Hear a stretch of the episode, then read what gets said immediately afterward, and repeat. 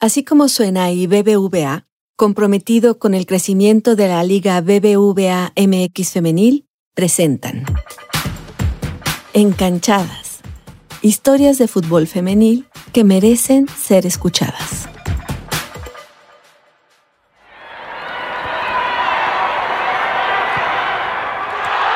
Claudia tuvo una pelota en los pies desde que tiene memoria, pero antes ser futbolista profesional era muy difícil. Así que estudió diseño gráfico para tener una carrera a la cual dedicarse. No abandonó su sueño de trabajar en algo que tuviera que ver con este deporte. No se dio por vencida y a pesar de que qué tenía que hacer una diseñadora gráfica trabajando en un club, hoy está al frente de uno de los cuatro equipos que ha estado en casi todas las liguillas. Uno de los cuatro grandes del fútbol femenil, aunque claro, ella dirá que es el más grande. Soy Claudia Carrión, soy directora deportiva del Club América Femenil. Su trabajo sí que hace que otras mujeres logren su sueño de jugar profesionalmente al fútbol. Digo, tenía un buen nivel, pero tampoco, o sea, lo que hay hoy. Yo decía, soy buena, pero a secas. Yo ya tenía 27, ¿no? En ese entonces, cuando se crea la liga. Okay. Entonces, pues la mayoría sí eran jugadoras un poco más reconocidas, eh, Mónico Campo, ¿no? O sea, que que, ¿sabes? O sea, tienen cierto nivel, cierto recorrido, eh, entonces, pues sí dije, pues es un poco complicado que la pueda hacer de, jugadora. Hoy hablaremos con una de las mujeres que perfilan el futuro de la Liga BBVA MX femenil, sobre cómo llegó a este puesto, a qué desafíos se enfrenta y qué planes tiene. Soy Paulina Chavira, una periodista a la que le apasiona la lengua, pero a la que también le encanta el fútbol. Desde que era niña disfrutaba de verlo y nunca pensé que terminaría siendo comentarista de esos partidos. Necesitamos hablar de fútbol femenil y en Encanchadas vamos a hacerlo. La historia de Claudia es como la de muchas mujeres que hoy están en sus treintas. No recuerda un día de su infancia sin un balón en los pies. Pero cuando era niña no había muchas opciones. Hacía largos trayectos del poniente de Ciudad de México al Estadio Azteca en el sur para poder jugar en Andrea Soccer, una escuela de fútbol femenil fundada en los 90 de la que salieron muchas seleccionadas nacionales. Fue en el equipo representativo de la universidad cuando Claudia pudo sentirse más futbolista. Te sentías semiprofesional, ¿no? De que ya, este, pues tenías un nutriólogo, un doctor, este, digo, eran muy generales, no como ya llegas a un, equipo profesional, pero bueno, ya tenías un acercamiento de que te trataban un esguince, ¿no? Algo te decía, ¿no? Exacto, toma, Exacto, como dices, ya, ya por lo menos te presentaban el cloro de tilo. pero, bueno, o sea, la verdad es que sí, ya tenías como ese acercamiento a que tenías que pues dormir bien la noche anterior y demás, aunque aún así, estando en el fútbol universitario, era complicado porque también es una realidad que la prioridad para las universidades pues no es el deporte. Es precisamente entre las preparatorias y la universidad que Claudia encuentra un área de oportunidad para el desarrollo del fútbol femenil, aunque reconoce que se avanza poco a poco. Quiso estudiar diseño gráfico, pero la verdad es que a los 20 años, cuando apenas iba a la mitad de la carrera, se dio cuenta de que su camino no iba por ahí cuando empecé a ver como que todo el mundo proyectaba, yo quiero tener un despacho de diseño, yo quiero trabajar como freelance y, así, y dije, no, eso yo no es, no es lo que yo quiero. la verdad, justo, justo. Aunque lo que estudió tiene poco que ver con su trabajo actual, Claudia reconoce que algunos aprendizajes de entonces le sirven hoy. Más que nada en la estructura de tiempos, de, entregas, de, organizar. Eh, todo lo que viene, esa, esa, parte de planeación, es lo que más que nada me dio mi carrera, que he trasladado al fútbol. Bueno, sabía que el diseño gráfico no era lo suyo, pero el deporte sí. Así que una vez que tenía el título en mano, se fue a una empresa de activación física. Hice cinco años de, de trabajo, era un trabajo más operativo administrativo y ahí es donde también empecé a agarrar como todas estas herramientas este, para lo que hago hoy en día. ¿Cómo? ¿Trabajo administrativo? ¿Eso qué tenía que ver con el fútbol? Mucho más de lo que te imaginas.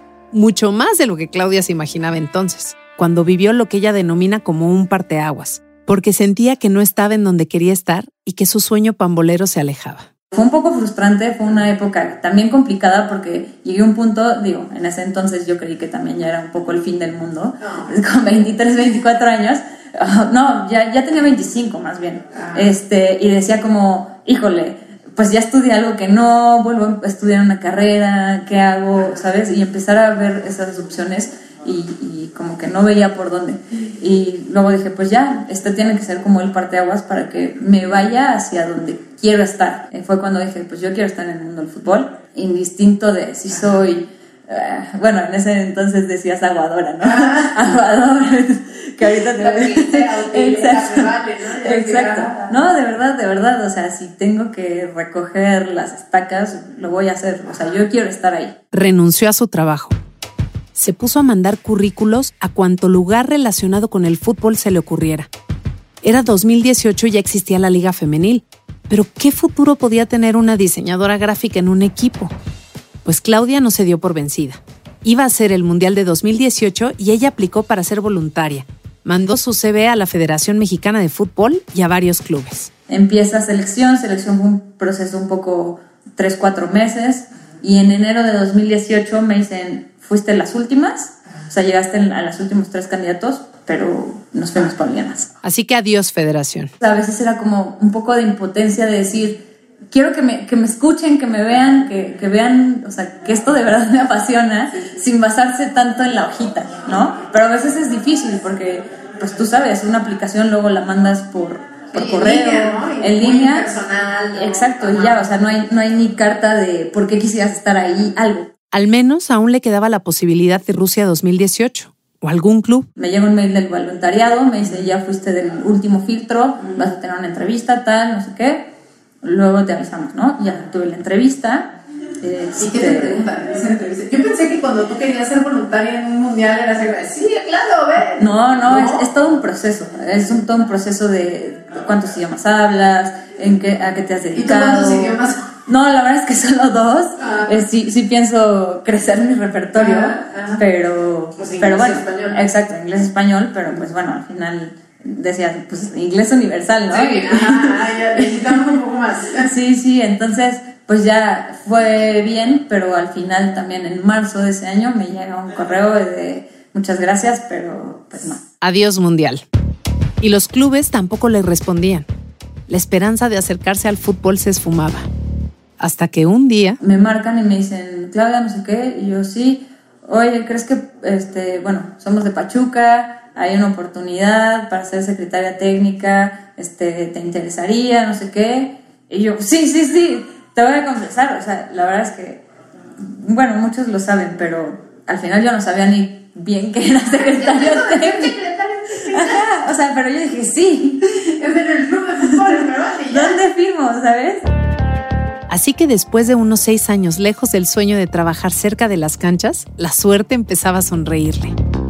Ahora, ¿qué hace una secretaria técnica en un equipo de fútbol? Para mí es uno de los trabajos más importantes dentro del fútbol. Resulta que quienes están al frente de la Secretaría Técnica manejan todos los hilos que unen a las diferentes áreas de un equipo, desde las jugadoras hasta la directiva, pasando por el cuerpo técnico, logística. Horarios, organizar horarios con el cuerpo técnico, o sea, checar los uniformes, que todo estuviera impecable, o sea, como todos esos detallitos que, que te digo, muchas veces no se ven, no son muy visibles. Hacer el protocolo de, de, de inicio del partido también me tocaba. Muchas veces no nos detenemos a ver qué pasa atrás de un partido, qué pasa atrás de, de toda esa logística, qué pasa atrás de, de, que el camión no llegó, ¿no? O sea, luego dices, ah, sí, pobres, llegaron tarde o no sé qué, pero no tienes el, el contexto, pero muchas veces no sabes el qué hay detrás. Y claro, se tuvo que ir a vivir a Pachuca. Sobre esa mudanza dice. Sí, soy de ciudad, definitivamente. La verdad es que Claudia estaba comenzando una gran etapa. Llegó a uno de los clubes que más le ha invertido al fútbol femenil desde el comienzo de la liga. De hecho, acababa de inaugurar el pabellón Malena Patiño, un espacio exclusivo para las futbolistas en donde tienen sus propios vestidores, área de rehabilitación. Entonces, además de llegar a este club que vio desde un inicio la importancia de invertir en las jugadoras, Claudia se encargaba de un área que le permitía conocer las entrañas del equipo, cómo funcionaba. Ahí sí llegué al punto de decir, estoy haciendo lo que quiero. Y, fue mucha satisfacción, la verdad. Ahí coincidió con Eva Espejo, la actual directora técnica de Rayadas, y con Karina Báez, la exdirectora técnica de Pumas. Es chistoso porque terminas ahí haciendo un círculo que ya poco a poco cada quien esté en su camino, pero es padre porque pues te la sigues encontrando y me da mucho gusto Claro, pues claro, claro. cruzar caminos. Y sabía que, que todo valía la pena porque estaba cumpliendo como ese sueño de, de poder estar dentro del fútbol y de poder poner mi, mi granito de arena para, para que esto creciera. Y no sabía lo que le esperaba aún. Durante dos años fue secretaria técnica de las Tuzas. Un día venía en el camión del equipo, regresando de un partido, cuando recibió la llamada de Mauricio Lanz, quien entonces era directivo del América. ¿Y tu corazón azul No, crema? explotó. Este, no, de verdad, porque, o sea, estaba temblando Habían visto cómo trabajaba y les interesaba un perfil como el de ella. para, para ser directora del, del América y yo, ¿qué? no, pero pues obvio dije que sí. Y, y ya, vine a la entrevista, ¿Y este, estabas nerviosa? sí, la verdad, sí. Ajá. Sí, porque es de esas veces que sabes que lo quieres tanto que no sabes qué tanto lo puedes arruinar, o sea, de querer hacerlo como perfecto, pero, pero bueno, afortunadamente las cosas salieron bien. Desde enero de 2020, Claudia tiene un puesto clave en el destino de las Águilas. Una directora deportiva, pues también tiene un trabajo arduo y complicado, pero más que nada es planear, planear todo lo, lo que se va a hacer deportivamente eh, en cuanto a la liga, cómo van a estar los partidos, si vamos a tener eh, partidos internacionales, torneos internacionales, eh, hacer toda esa planeación, obviamente en conjunto con el cuerpo técnico, y también ver eh, y analizar el plantel, ¿no? Tanto el plantel de jugadoras como el plantel de, del staff alrededor de, de- como cuerpo técnico u, u otros. O sea, médico, preparador físico. Exacto, exacto. Nu- Nutriólogo, exacto.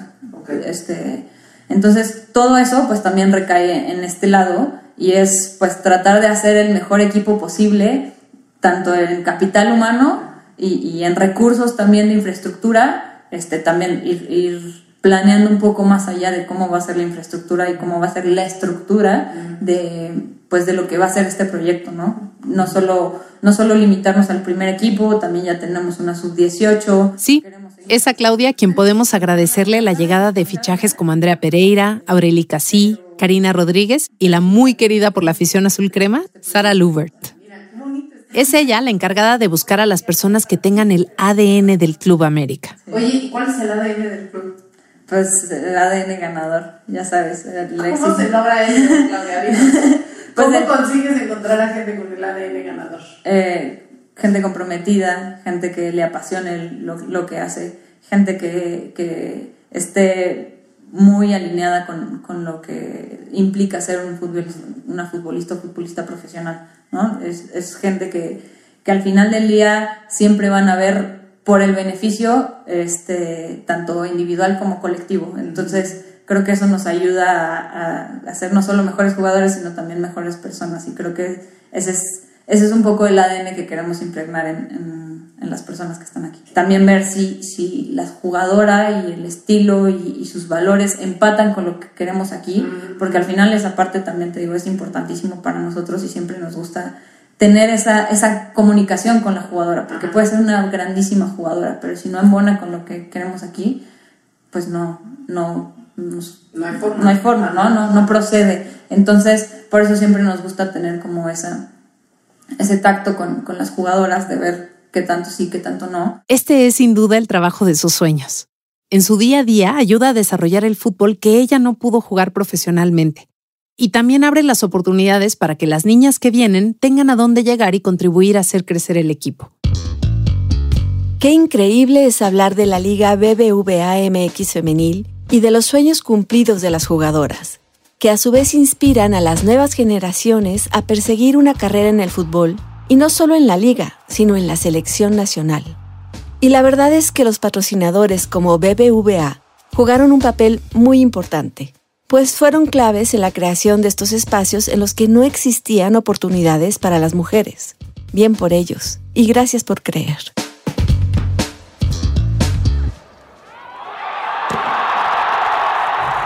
No puedo evitar preguntarle sobre qué hace el América para ser uno de los equipos grandes, de los cuatro que siempre llegan a las liguillas o que han ganado un campeonato.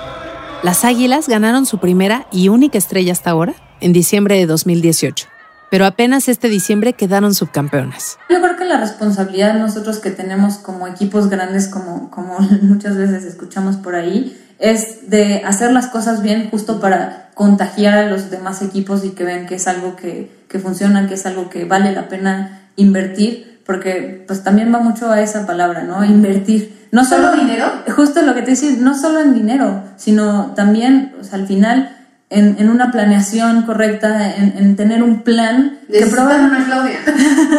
no, no sé si una Claudia, la verdad, pero, pero al final encontrar personas que, que sean realmente apasionadas y que quieran crecer esto. Te digo, sé que los resultados no van a ser inmediatos eh, en algunos equipos. Porque, ¿Por qué? Porque necesitas hacer, volvemos a lo mismo, una base, empezar con eso, eh, poco a poco ir haciéndote de jugadoras, poco a poco ir haciéndote de afición, poco a poco irte haciendo de un buen cuerpo técnico, de, más especialistas, porque también eso es importantísimo, ir creciendo el staff de alrededor. afortunadamente nosotros tenemos psicólogo, nutrióloga, este, readaptador, eh, fisioterapeuta, o sea, tenemos todo un equipo detrás que, que eso también es, es, parte de la clave del éxito, ¿no? Sí, sí, justo. Incluso Claudia me adelanta qué viene para el plantel femenil. Ha estado el proyecto de, de una casa club independiente para femenil.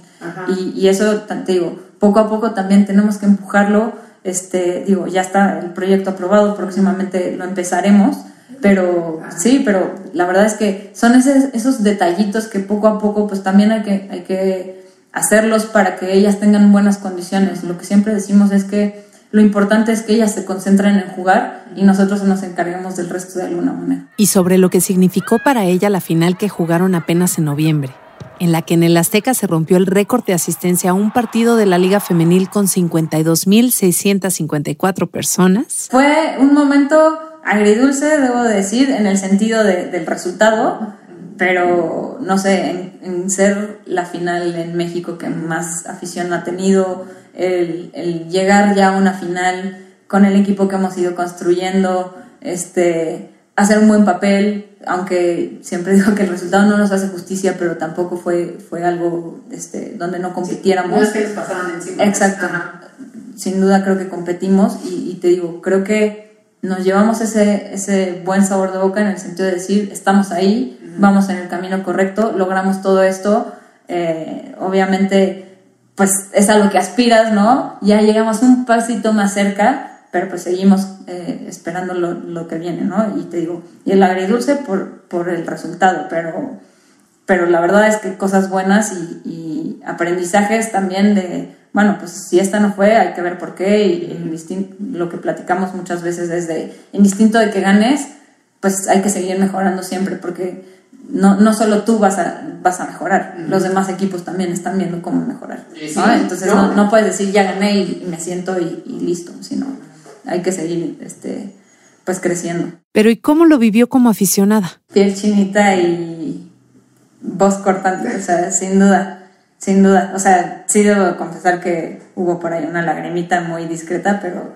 la verdad es que, o sea, ver todo lo que, lo que conlleva, ver cómo la afición poco a poco se va enganchando con, con los equipos, se va este, ilusionando también, es, es otra cosa.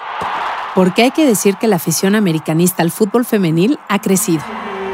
Hace apenas un año, en una América Chivas en el Azteca, eran las rojiblancas las locales.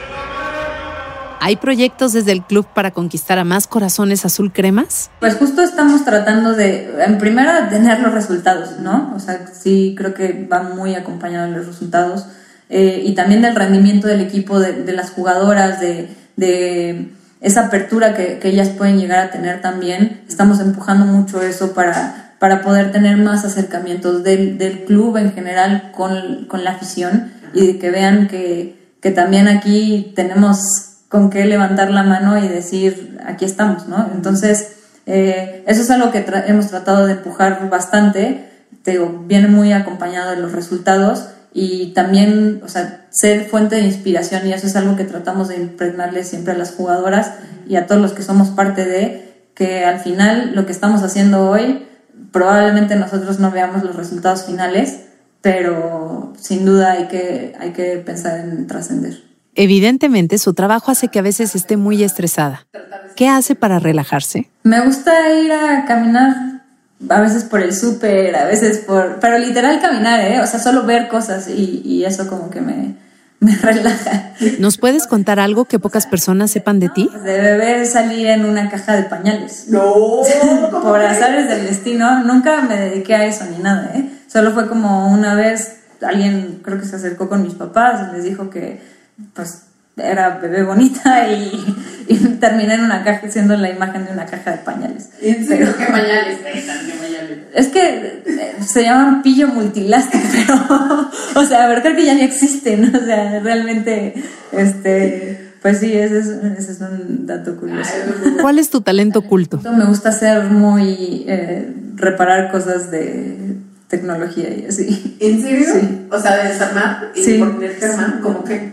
Pues no sé, es que voy encontrando, o sea, soy, soy esa típica de que su familia le habla y me puedes arreglar esto. Pero- y no sé, pero me gusta entender, o sea, me gusta ver cómo funcionan las cosas y eventualmente repararlo. Oye, o sea, está difícil porque tú lo tenías clarísimo desde que eras chiquitita, que el fútbol era tu vida, ¿no? Y, y has vivido tu vida de esa manera, pero si el fútbol no tuviera nada que ver, ¿qué- ¿a qué crees que te dedicarías o qué harías?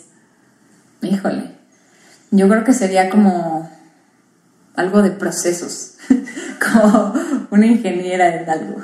Así en una fábrica. No, no, tampoco, tampoco tan, tampoco tan así. No, te voy a decir algo. La verdad es que tendría que ser algo que no sea este, rutinario, definitivamente.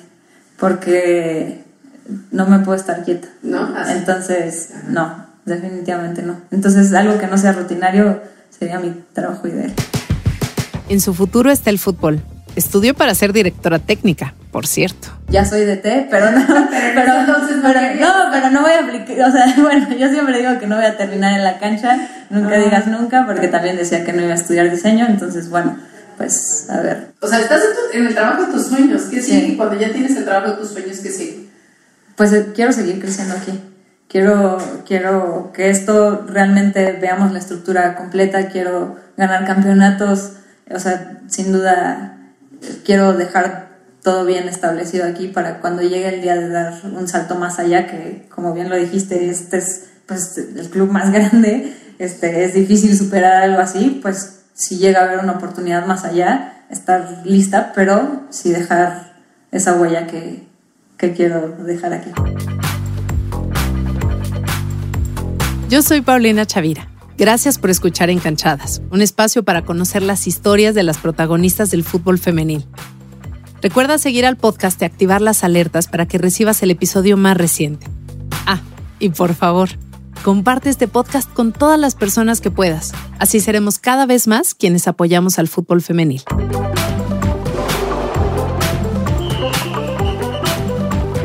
Así como suena y BBVA, comprometido con el crecimiento de la Liga BBVA MX Femenil, presentaron Encanchadas, historias de fútbol femenil que merecen ser escuchadas. Voz, Paulina Chavira. Coordinación editorial, María Scherer y Carlos Puch. Producción, Giselle Ibarra. Asistencia en la producción, Michelle Rosas. Diseño sonoro y edición, Hugo Santos Quevedo. La música original es de Patricio Mijares.